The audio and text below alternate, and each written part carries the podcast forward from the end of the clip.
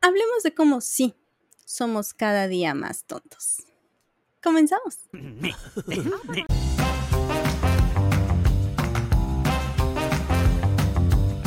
Esto es cada día más tonta. Yo soy Bren Molina y hoy vamos a platicar de cómo el cociente intelectual ha caído por primera vez en la historia. Pero antes, no olvides suscribirte, darle like, ponerle muchas estrellitas, picarle a la campanita y compartir este bonito capítulo en cualquiera de sus formatos con quien quiera, sobre todo con tu amigo familiar que se siente el más listo del grupo. Y es que sí, nos estamos haciendo más tontos, lo cual me pareció súper bonito porque va muy bien con el nombre de este podcast, básicamente. ¿Qué pasó? Bueno, pues resulta que salió un estudio que se hizo en 400 mil personas, 400 mil personas estadounidenses específicamente, y este estudio arrojó que el cociente intelectual o el IQ bajó por primera vez desde que es medido, esto es desde 1912. Ouch. Y bueno, el grupo más afectado fue, o el grupo que sacó peores notas, por así decirlo, fueron las personas de 18 a 22 años. Este estudio se realizó entre el 2006 y 2018. Esto es importante resaltarlo porque uno podría pensar que la pandemia es la culpable de este efecto, pero no, no tiene absolutamente nada que ver. Se hizo antes. Vamos a empezar desde el principio. ¿Qué es el cociente intelectual? Que no coeficiente intelectual, como yo decía siempre. Todos los días se aprende algo nuevo. Entonces, el cociente intelectual no es más que el estimador de la inteligencia general y se mide a través de pruebas estandarizadas. Estas pruebas se realizaron por primera vez en la Universidad de Breslavia, en Polonia, y las realizó el psicólogo William Stern. La media de la inteligencia, o la inteligencia media más bien, es de 100 puntos de acuerdo a estos exámenes estandarizados. Si estás debajo de esos 100 puntos, eres, haz de cuenta, como Ralph, el de los Simpson. Si estás arriba de esos 100 puntos, pues digamos que eres Lisa o Daria, si te gusta más ese tipo de humor. Dentro de estas mediciones a la inteligencia del ser humano existe el efecto Flynn, que es justamente eh, esta subida constante de la inteligencia del ser humano. Al parecer, cada década, entre década y década, se había mostrado un incremento entre 2 y 3 puntos. Este estudio del que te hablaba al principio se refiere a un efecto Flynn a la inversa, es decir, que ha caído entre 2 y 3 puntos a lo largo de esta última década. Y antes de que me digas, ay, pues claro, son gringos, son idiotas. No, hay otras pruebas y otros estudios que muestran que esto está ocurriendo a nivel mundial. Ahora, ¿en dónde cayeron más estos puntajes? En tres áreas principalmente. El razonamiento verbal, la resolución visual de problemas y series de letras y números. Y esta última está cañón porque es básicamente cómo contamos o cómo sumamos y restamos y esas cosas. Y está cañón. Como te decía, las pruebas se hicieron antes de la pandemia. Sin embargo, los científicos que participaron en la prueba dijeron que podría ser resultado de que el sistema educativo estuviera bajando su nivel de calidad. Además de que pusieron como posibilidad que las pruebas no se hubieran realizado de la manera correcta, lo cual a mí me suena más a justificación que a cualquier otra cosa. Porque no es la primera vez que hay señales de esto y hay otras teorías que también ya hablan, o sea, los números están ahí y hay teorías que han tratado de explicar por qué nos estamos volviendo más tontillos, sobre todo en una época en donde hay tanta tecnología y tanto, tantas señales de desarrollo y la evolución de la mente humana. Irónicamente, la tecnología podría ser una de las culpables y esto lo plantea una de las teorías. Lo que dice es que el tener todo a la mano y el tener todo tan cercano nos ha hecho flojos mentalmente.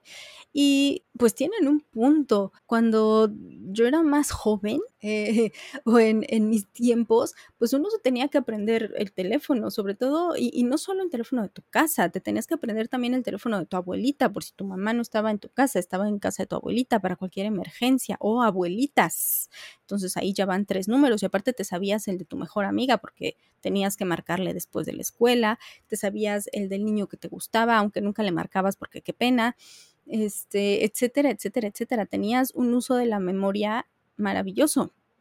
Hoy en día, pues todo está en, en el teléfono, ¿no? Y ya ni siquiera es voltear a verlo, ya es Siri, márcale a mi mamá y Siri hace todo el trabajo. O yo pensaba en las discusiones que había antes eh, en la sobremesa, cuando eh, se podía discutir durante horas cualquier tema, porque no tenías la respuesta como tal, ¿sabes? Se me ocurre el, ah, sí, fulanito lleva casado con su tanita tantos años. No, ¿cómo crees que tantos? No, sí, no, hablando de famosos, ¿no? Y no tantos, y sí, no sé qué, bla, bla, bla. Y no, porque yo me acuerdo que, uy, la discusión con la abuelita y la tía y el primo. Y y no era hasta que ibas y buscabas en una revista o en un libro o en, una enciclopedia o lo que fuera que tenías el dato como tal, ¿no? Y entonces había como un trabajo de investigación y había como cierto trabajo mental y entonces podías ir y restregárselo a tu prima y, eh, yo estaba bien y tú no. Hoy no, hoy empieza una discusión, todos se voltean al celular, buscan la información y ya. Y entonces se ha vuelto hasta como más aburrido, ¿no? Pero esa es una de las razones por las que podríamos estarnos volviendo más tontos, este contacto constante con la tecnología que nos ha hecho flojos. Sin mencionar los retos de TikTok y la gente queriendo ser youtuber en lugar de ser médicos, etcétera, etcétera, ¿no? Pero eso es otra cosa. Otra teoría es la teoría de la reproducción. Esta teoría dice que la gente inteligente se está reproduciendo menos o de plano no se está reproduciendo porque es más sensible a todo lo que está ocurriendo a su alrededor, mientras que pues la persona menos inteligente es más instintiva y es menos racional en lo que está ocurriendo o de lo que está ocurriendo y eso pues hace que, que tenga muchos hijitos por aquí y por allá. A esto se le suma el feminismo. Las mujeres ahora están más concentradas en ellas mismas, en su trabajo, en su desarrollo profesional, en encontrar una pareja con la que valga la pena reproducirse, el tener el espécimen perfecto para tener un hijo con buenos genes y con el mismo nivel intelectual y cultural, ya no digamos económico que ella. Entonces, pues eso hace que también se tarden un poco más en, reproducirse, si quieren reproducirse, si no quieren hijos, pues menos, ¿no? Entonces las mujeres inteligentes están teniendo menos hijos. Otro punto dentro de esta teoría de la reproducción está el asunto del uso de los anticonceptivos. ¿Condoms? La gente inteligente los usa mejor. Para empezar, no se deja llevar por sus instintos, no aplica la de, ay, nos ganó la calentura. No, si no hay condón, pues ni modo, seguimos viendo la tele y pues ya qué. o, así sobre la ropa, ¿no? Para que no haya accidentes. Y la gente menos inteligente, pues sí, sí tiene sus resbalones de repente, ¿no? Pero también está el cómo usas esos métodos anticonceptivos. Desde el que dice voy a usar dos condones para que no falle, que todos sabemos que eso no funciona, hasta la que dice, yo me tomo, o sea, sí, estoy tomando pastillas anticonceptivas, pero ¿cómo me las estoy tomando? De acuerdo a los estudios realizados, las pastillas anticonceptivas tienen mejor eh, funcionalidad o mejor efecto si te las tomas todos los días a la misma hora. Esto es algo que haría una persona inteligente, una persona que no es inteligente, aún sabiendo que esto tiene mejor efecto, se la va a tomar cuando se acuerde. Y entonces esto puede llevar a que los resultados no sean los más adecuados. Esto lo dice la teoría. Si tú te tomas tu pastilla anticonceptiva cuando te acuerdas, no te enojes conmigo, enójate con los científicos. Y tómate tu pastilla a la misma hora, a partir de ahora, para que tenga mejor efecto. Esas son como las teorías. Pero también aquí hay un factor y es la manera en la que hemos tenido contacto con el plomo. Un metal súper contaminante, pero también súper tóxico para el ser humano. Está comprobado desde hace muchísimas décadas que es dañino para el sistema nervioso, que afecta nuestro mm, nivel cognitivo y que si los niños tienen contacto con él de manera excesiva también pueden tener problemas a la hora de desarrollarse.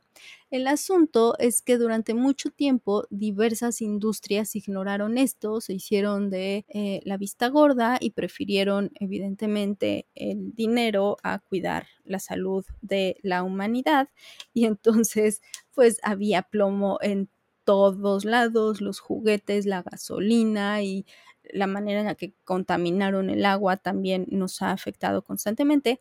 Te voy a dejar abajo eh, ya como el estudio mucho más desarrollado y como la historia de un científico que, upsí, sin querer, es básicamente el responsable de esta contaminación en exceso que hemos tenido con plomo. Está muy interesante, chécalo. Y básicamente gracias a ese contacto con el plomo somos más tontos. Y pues tú sabes que mi fe en la humanidad pende de un hilo muy delgadito y siento que se está rompiendo. Entonces tal vez no soy la persona más objetiva para decir esto, pero yo sí creo que somos más tontos en general.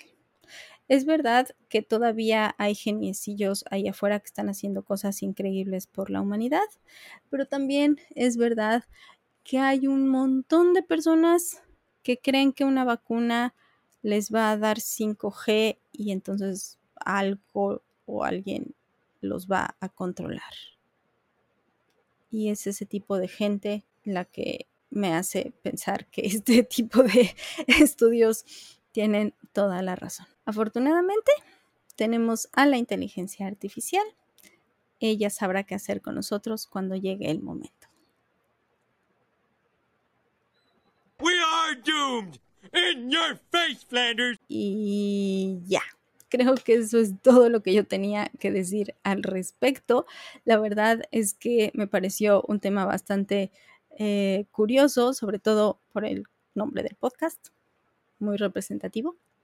Y pues porque para allá vamos. Hay una película que se llama Idiocracy. Te mentiría si te dijera que la vi, pero vi el resumen en YouTube también te lo voy a dejar por si lo quieres ver.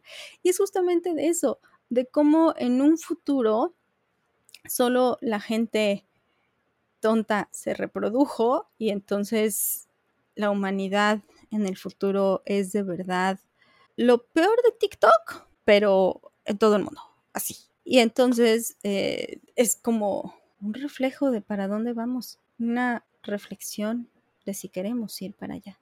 En realidad es una comedia y no se ve nada buena, pero es un buen ejemplo de esto que te acabo de contar.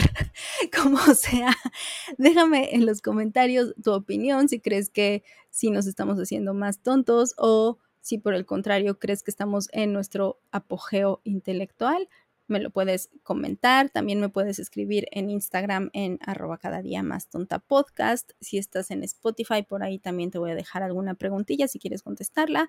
Eh, recuerda compartir esto con quien quieras, en el formato que quieras y a través de donde quieras, pero compártelo, no te lo guardes para ti, por favor.